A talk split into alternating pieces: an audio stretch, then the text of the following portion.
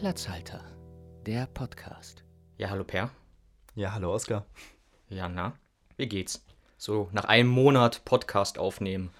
Naja, nach, nach zwei Podcast-Folgen in einem, Einem Monat, Monat. weil wir einfach nicht mehr geschafft haben. Wir sind ja auch viel beschäftigte Studenten.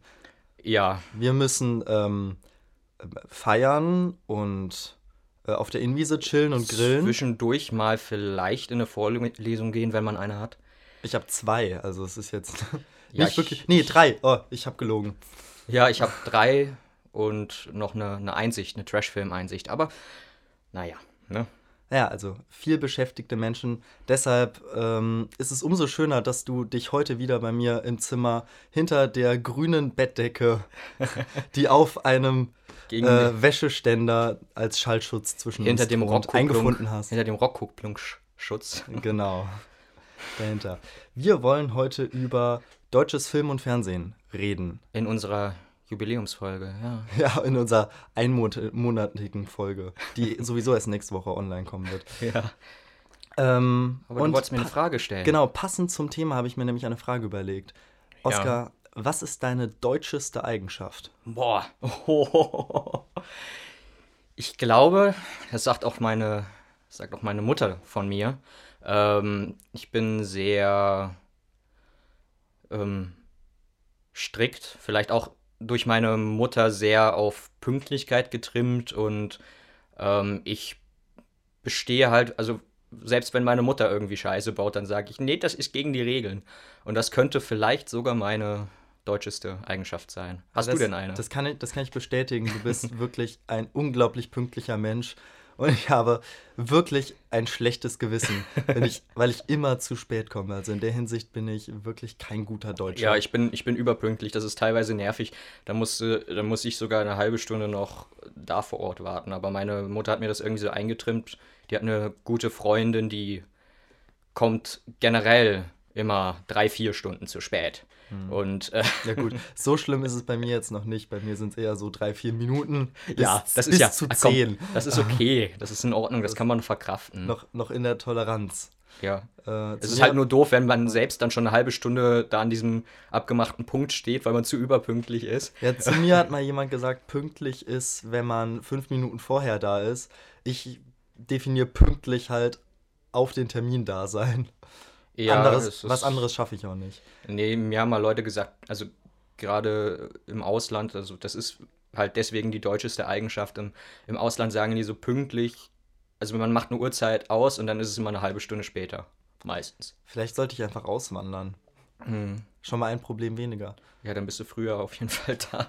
Ja, ich glaube, ähm, meine deutscheste Eigenschaft, ich habe jetzt keine, keine von diesen Klischees wie Pünktlichkeit oder so, definitiv nicht. Ähm, ich denke, das Deutscheste ist, dass ich einen äh, VW Golf Diesel fahre. 500.000 Kilometer, dieses Auto schon auf Diesel. der Uhr.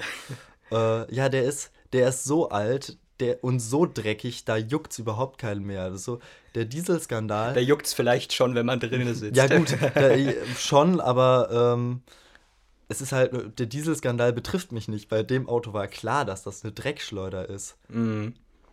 Ich Ja. glaube aber auch, die deutscheste Eigenschaft könnte von den meisten übers Wetter reden sein. Ja, gut, aber es ist halt auch einfach so ein, so ein gutes Thema, dass man sich immer flüchten kann.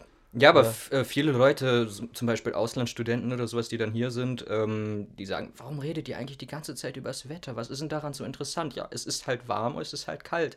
Ähm, aber wir haben halt auch so ein wechselhaftes Wetter in Deutschland. Und man kann sich auch immer beschweren. Es ist entweder immer zu warm oder zu kalt oder äh, dann fluktuiert es am Tag zu sehr. Es gibt eigentlich nicht den perfekten Tag, habe ich das Gefühl. Ja, die Deutschen haben ja sowieso so, so ein Beschweren, Gemüt. Also nett gibt es in Deutschland ja eigentlich nicht. Nett ist die kleine Schwester von Scheiße. Ja, genau. Und ähm, ja, deswegen, also ich glaube, da ist man schon ganz gut sozialisiert. Apropos, also jetzt hier wirklich Master auf Überleitung. ja, ich, Ähm, du hast deine Frage nett, gestellt. nett Ja. finden ja viele Leute auch die deutsche Filmlandschaft. Also nett im Sinne von Scheiße. Ja, jetzt muss ich, jetzt muss ich es nochmal unterbrechen, deinen Master auf Überleitung. Das hatten wir in der ersten Folge schon gehabt, aber ich würde dir gerne auch nochmal eine Frage stellen. Schade. Es war, es war so schön. Es war ja, so schön, ich, ich Oskar. weiß, aber äh, um ein, auf eine Sache von Deutschen nochmal zurückzukommen Okay. und weil wir auch im Jubiläum sind und beim Jubiläum äh, säuft man ja eigentlich für üblich dein Lieblingsbier, wenn Bier. Hatten wir nicht Alkohol schon in der letzten Folge? Ja, ich weiß, ich mag so gerne das Thema. ich habe es jetzt, ich hab's jetzt differenziert. Also, äh, wenn du Bier trinkst, dann. Das können wir, können wir ganz schnell abhandeln. Mein Lieblingsbier ist Desperados, weil Bier mit Tequila funktioniert immer. Boah, ja. Tequila. Sehr Tequila. Ich glaube, da sind wir sogar auf einer Wellenlänge, oder? gut. Ähm, Tequila mag ich, auf jeden Fall. Aber Desperados ist immer noch, weil ich halt Bier nicht mag, äh, immer noch ein bisschen kritisch. Ja. Wie kommen wir jetzt elegant zurück zur deutschen Filmlandschaft? Über Bier? Ähm, Bier ist nett und die deutsche Filmlandschaft auch. Ich weiß es nicht. Oder, oder wir sprechen einfach wieder unseren, unseren eingesprochenen Einspieler ein. Willkommen zur Medienecke. Die Medienecke. Die Medienecke mit Oskar und Peer. Sehr gut. Dann haben wir da auch wieder einen Running Gag drin. Ähm, ja. Willst du anfangen oder? Also mein, mein erster Gedanke war, als ich mich jetzt auf die Folge notizenmäßig vorbereitet habe, ist, dass viele die deutsche Filmlandschaft ja ziemlich scheiße finden. Ja. Aber ich bin der Meinung, gerade weil wir das ja auch irgendwie studieren, dass es jetzt nicht so ein objektiv gut oder schlecht gibt. Also ich meine, es gibt ja schon viele, viele Filme im deutschen Raum, die genauso handwerklich gut oder schlecht gemacht sind wie viele auf dem internationalen Markt. Ja, schon eben. Aber ich glaube, viele stört es einfach, dass aus Deutschland nicht diese großen Blockbuster-Produktionen kommen. Oder dass sie, dass sie halt das Hollywood-Kino betrachten und Mhm. dann deutsche Filme, Ja, die oftmals nur fürs Fernsehen und mit viel kleinerem Budget produziert werden, dann damit verglichen werden. Obwohl ja mittlerweile, oder was heißt mittlerweile, gerade, gerade jetzt fällt es halt auf, dass man gerade im Serienbereich vielleicht, auch im Filmbereich, dann schon eher in Richtung Blockbuster geht oder sich ein bisschen was traut. Ja, gerade im Serienbereich ähm, ist ja die deutsche Filmproduktion oder beziehungsweise Serienproduktion ja wieder auf dem Vormarsch, weil Mhm. Netflix ja auch massiv hier investiert. Zum Ja. Beispiel hier diese ähm, des Four Blocks äh, Remakes sozusagen. Genau. Äh, wie heißt das nochmal? Das, das heißt, heißt das nicht Vorblocks?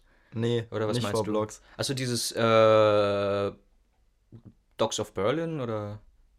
Dogs of Berlin, sowas. genau. Ja, Ähm, das kenne ich jetzt nicht direkt, aber zum Beispiel Dark oder How to Sell Drugs Online Fast ähm, würde ich, oder Babylon Berlin.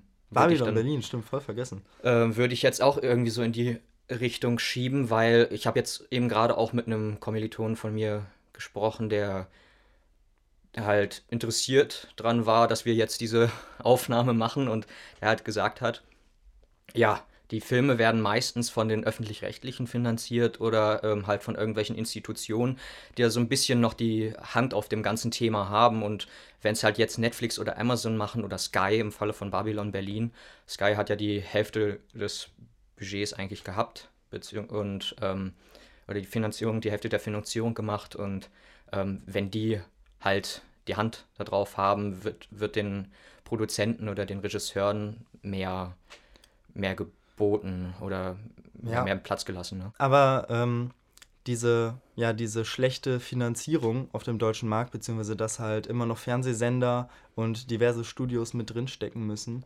das lässt sich ja auch historisch begründen. Und zwar, äh, das habe ich mir Ja. ein, ein wenig rausgesucht, beziehungsweise wir haben das ja auch einmal irgendwann äh, im Grundstudium gehabt, Mhm. Dass ja vor allem nach dem Zweiten Weltkrieg der deutsche Filmmarkt massiv eingebrochen ist. Was Ja. vielleicht vielen gar nicht so bewusst ist, dass halt gerade vor 1930 Deutschland ähm, relativ führend Mhm. Gerade in der, Stummfilm, in der war. Stummfilmproduktion. Ähm, Genau, Genau. Da, da Vorreiter war und es halt vor allem daran liegt, dass einerseits vom NS-Regime die Mhm. Filmproduktion komplett runtergewirtschaftet wurde, weil sie halt ähm, hauptsächlich dann nur Propaganda noch durchsetzen wollten. genau, ja. Propagandafilme gedreht haben. Und äh, zweitens halt viele auch visionäre Filmemacher äh, geflohen sind vor dem Regime, weil sie Ja, ihre Kunst nicht, mehr nicht nur vor dem, konnten. vor dem Regime, auch ähm, die meisten Hollywood-Visionäre, also die Hollywood, ähm, im Prinzip, im Prinzip den Grundstein für Hollywood gesetzt haben, die sind ja in den 1880ern in der Industrialisierung geflüchtet und haben halt den amerikanischen Traum leben wollen. Genau. Aber dann kommt ja noch hinzu, dass in der Nachkriegszeit nur sehr vorsichtige Filme gedreht wurden. Dass halt Ja, die Vergangenheit nicht aufgearbeitet wurde, dass man sehr, sehr viele, äh, ja, sehr viel leichte Unterhaltung produziert hat, zum Beispiel die deutschen Heimatfilme. Ja, und in der genau. DDR war es ja noch schlimmer, weil da durfte man überhaupt nichts Kritisches sagen und da sollte alles möglichst langweilig sein und äh, ja nicht äh, zur Kreativität anregen, denn Kreativität schadet dem Sozialismus bzw. dem Kommunismus. Ja. Und ja, so, so kommt es dann, dass bis in die 90er hinein ja, eigentlich 80er, die 90er im Filmlandschaft Prinzip, eher ja. noch ein wenig dröge war. Natürlich gab es immer mal wieder so ein paar Peaks. Gerade, gerade im Synchron merkt man das auch. Oder ähm, um nochmal auf das Thema sprechen zu Da können. bist du wieder in deinem Äh, Metier. Genau, da bin ich wieder in meinem Metier.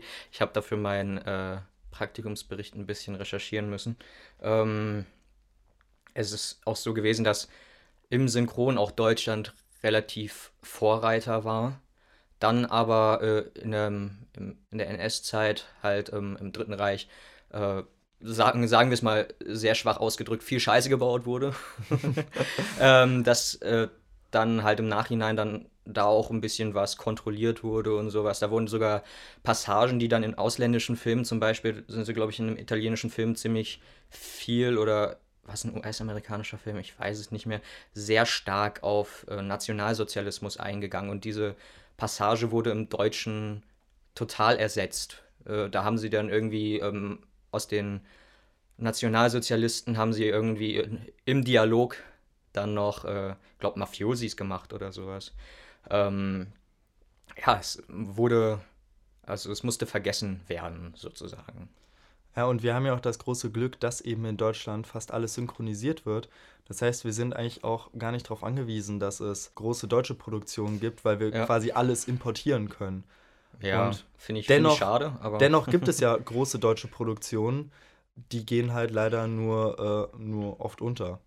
Also zum Ja. Beispiel äh, gibt es ja viele deutsche Filmfirmen, die nicht ähm, offensiv ja, in Erscheinung treten. Zum Beispiel der Drache aus Game of Thrones oder die Drachen wurden Ja. von einem äh, deutschen äh, CGI-Unternehmen gemacht, Richtig, aber das ja. weiß halt keiner. Also auf dem, gerade auf dem Nachbearbeitungsmarkt, sag ich Ja. mal, gibt es schon viele Firmen.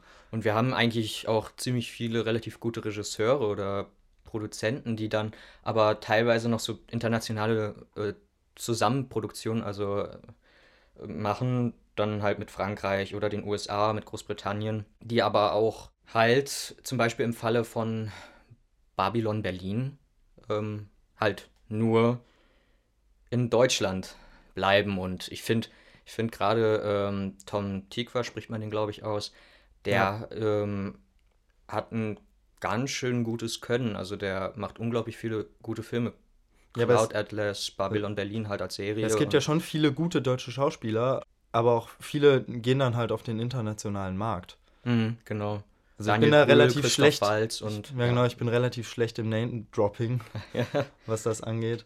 Äh, natürlich gibt es auch viele gute deutsche Schauspieler auf dem internen Markt, aber der, der deutsche interne Markt, das sind dann halt leider doch eher Filmproduk also Fernsehproduktionen, ja. wie jetzt äh, Rosamunde Pilcher oder der Sat1 Tatort. Filmfilm, Oder Tatort. Da gibt es zwar auch sehr gute und sehr beliebte Schauspieler, Ja, aber da das oftmals halt diese leichte Fernsehunterhaltung ist, für die vor allem die Jugend nicht das Zielpublikum ist, mhm.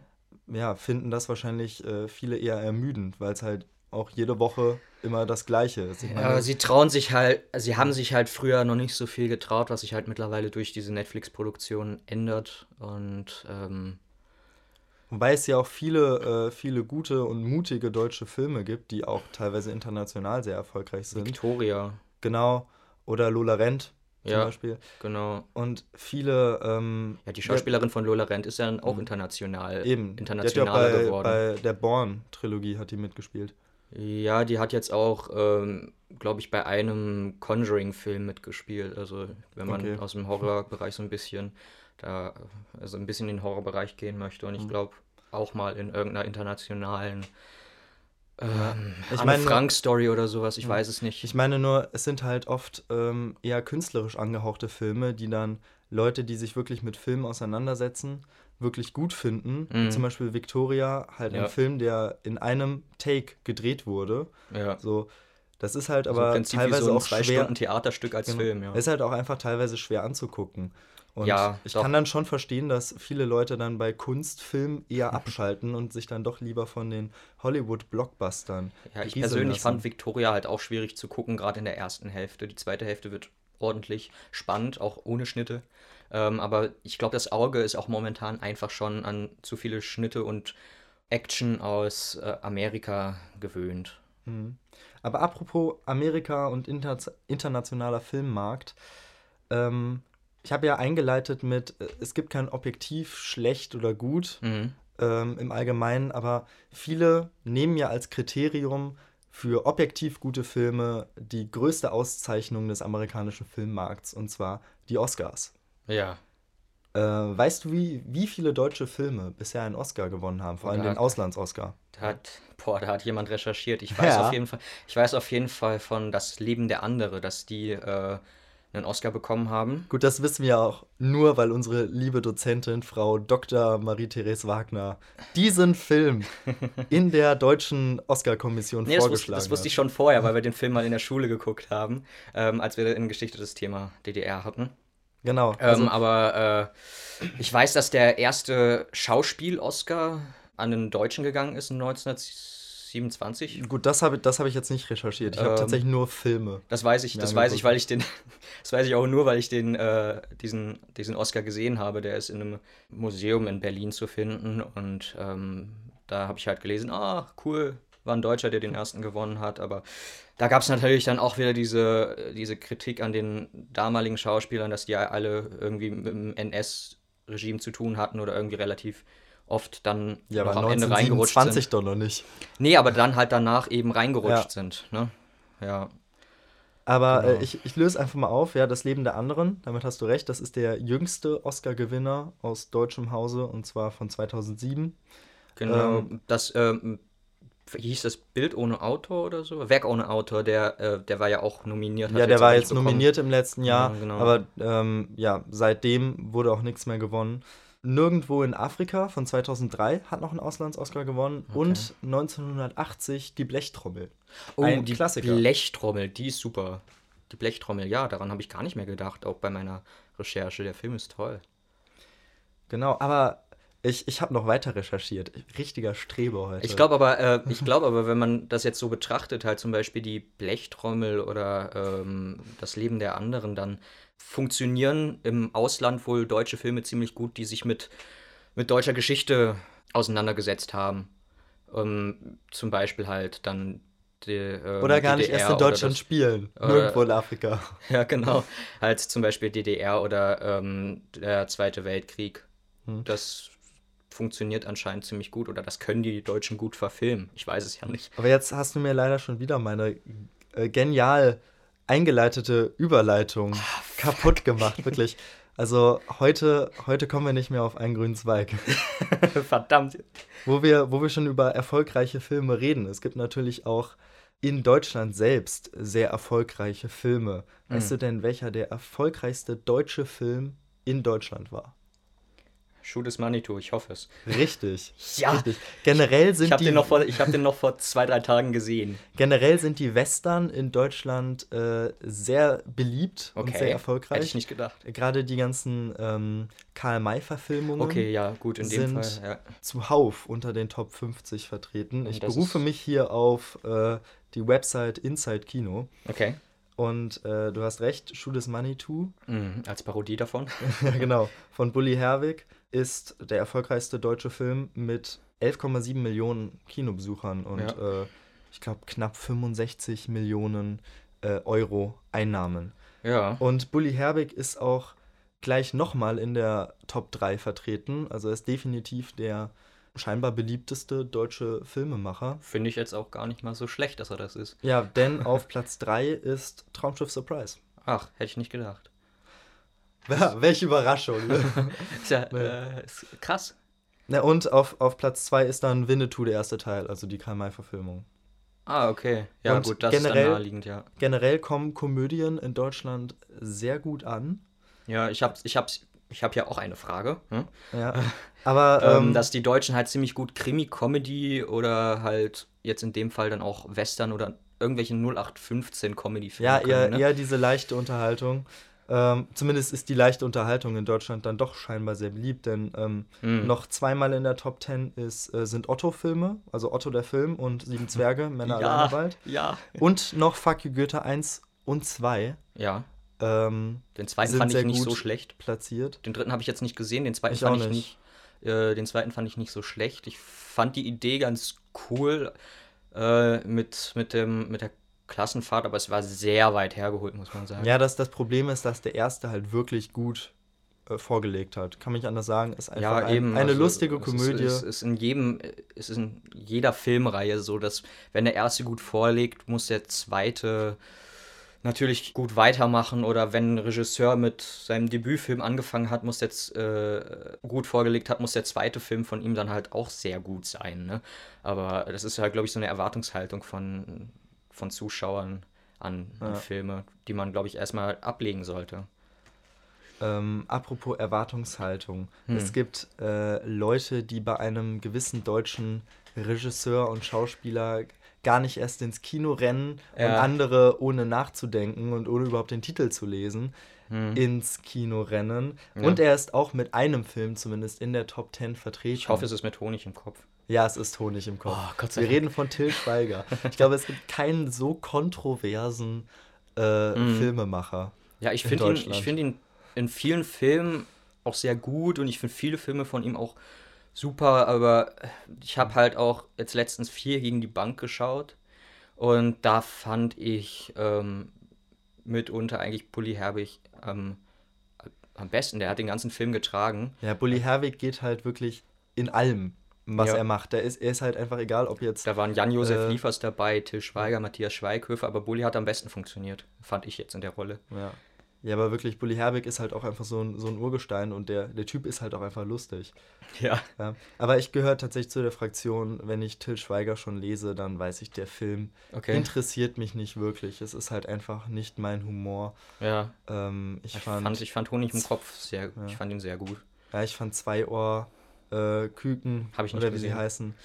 Es war es Zwei ist halt Küken, dann kein doch Ohrhasen sehr, habe ich nicht geschaut. Ne? sehr belanglos und ähm, vielleicht, vielleicht habe ich ihn zu jung gesehen, Mhm. äh, aber es hat mich halt überhaupt nicht tangiert. Ähm, Wo ist Fred mit ihm so, ist ein ziemlich guter Film. Mhm. Aber Till Schweiger ist auch ein sehr gutes Beispiel, um zu zeigen, dass nur weil ein Film in Deutschland erfolgreich ist, das noch lange nicht heißt, dass er international auch Erfolg werden Das, kann. Denn das Remake oder genau Honig im Kopf, beziehungsweise die amerikanische Version mit Honey in the Head, ja. ist ja wirklich nach äh, einer Woche schon aus den meisten Kinosälen rausgeflogen. Ich fand's, ich fand's halt schwierig. Die, Entschei die Entscheidung muss man treffen.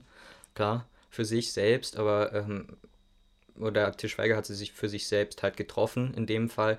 Aber ich finde, man hätte es dabei belassen sollen. Ich mag halt auch diese, das hatten wir die letzte, bei der letzten Folge ja auch das Thema, ich mag halt diese amerikanischen Remakes nicht zwingend. Mhm. Wie stehst du zu dieser leichten Unterhaltung, vor allem diese, diese Fernsehfilme? Schaust du dir das überhaupt an? Also Ja. Krimis oder halt diese. Gut, ich glaube nicht, dass du Romantikkomödien guckst. Doch, ich oder, hab, also ich hab überrasch früher, mich. Ich habe früher bei äh, Sat1 immer diese Sat1-Film, Filme geschaut. Und Romcoms schaue ich auch, ja. Okay. ähm, und ich habe früher sehr gerne diese Fernsehfilme ähm, wie äh, ProSieben Märchenstunde geschaut. Äh, da hat dann Red Pack Production ähm, halt die Märchen neu gedreht oder neu verfilmt und ähm, auf lustig gemacht. Das fand ich halt total toll. Und die haben dann auch Parodien auf international erfolgreiche Filme gemacht, wie zum Beispiel auf den Vampirfilm mit Twilight und äh, also den Vampir Highschool-Film oder das, das ich habe da immer noch eine Szene irgendwie im Gedächtnis, ich werde die nicht los. Also auch die seichten Sachen habe ich mir früher sehr oft angeschaut, jetzt fehlt einfach die Zeit und auch wahrscheinlich der Fernseher.